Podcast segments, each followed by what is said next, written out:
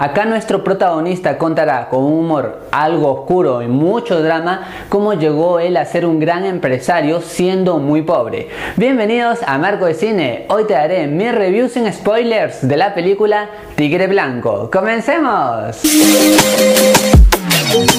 Al principio, antes de ver esta trama, no tenía tantas como por ahí buenas expectativas. Sin embargo, felizmente me sorprendí, porque logra darnos un producto entretenido al 100%. Desde el principio te va contando una historia que tiene un poco de humor ácido, algo sarcástico de nuestro protagonista y esto funciona. Si bien acá hay un buen trabajo de dirección, hay un buen soundtrack que va ayudando a dar más emociones, tengo que rescatar que el gran trabajo que hace el actor protagonista es increíble. Esos gestos especiales que ponía en su rostro eran fascinantes, no solamente para causar ese tipo de sonrisa que uno desea en el espectador, sino más bien esa emoción que tenía o esa intriga y ese anhelo de salir adelante y eso funciona. Al menos en la primera parte esta cinta puede ser un poco más inspiradora entre comillas.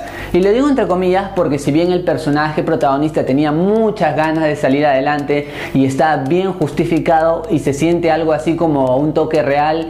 También debo decirte que el protagonista no era 100% bueno, así es que varias de sus actitudes te pueden hacer pensar qué harías tú si estuvieras en el lugar de Balran, este protagonista. ¿Actuarías de la misma manera o no? Siempre se ve un esfuerzo por la dirección de generar esto de las actitudes de Balran, es decir, que él sabe cómo actúa y las consecuencias que puede tener en su vida, pero sobre todo lo que lo define al personaje son las metas claras que tiene y esto lo hace mucho más fluido. Por ahí uno se puede identificar levemente con el personaje, me refiero a que varias actitudes de él, al menos yo no las haría, pero sin embargo esto lo hace más divertido. Otro punto también que me agradó es esta evolución del personaje principal porque en un momento este tiene una forma de ser, digámoslo, no del todo mala, algo inocente, pero después ya empieza a actuar de otra manera y esto está bien justificado por este punto de la sociedad en donde se atreve también a hacer una crítica social sobre, por ejemplo, la discriminación y las diferencias que puede haber entre clases sociales.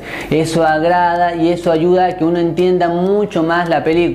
Eso sí, también tengo que decirte que en la tercera parte, casi ya pasando la hora, hay dos escenas en especiales que si bien son entretenidas, son algo densas y extensas y puede parecer un poco así excesivo en el tiempo esos diálogos. Si a ti te gustan los dramas un poco oscuros, en donde el protagonista haga todo lo que sea para llegar a su meta, esta película te puede llegar a gustar ya que sabe cómo combinar los elementos. Un producto que tiene una línea narrativa simple, pero sin embargo sabe llegar al espectador y tiene un final acorde a la trama. Y por todo lo mencionado, yo a Tigre Blanco le doy Tres moneditas de oro de 5. Es una historia que tiene un drama un poco oscuro, pero este toque también de humor hace que sea entretenida y tenga un punto a favor en cuanto a su calidad. Más allá de esto, recuerda que esta es solo mi opinión y en el mundo del cine hay varias miradas y todas son igual de válidas e importantes. Gracias por acompañarme, gracias por estar aquí en Marco de Cine. Goodbye.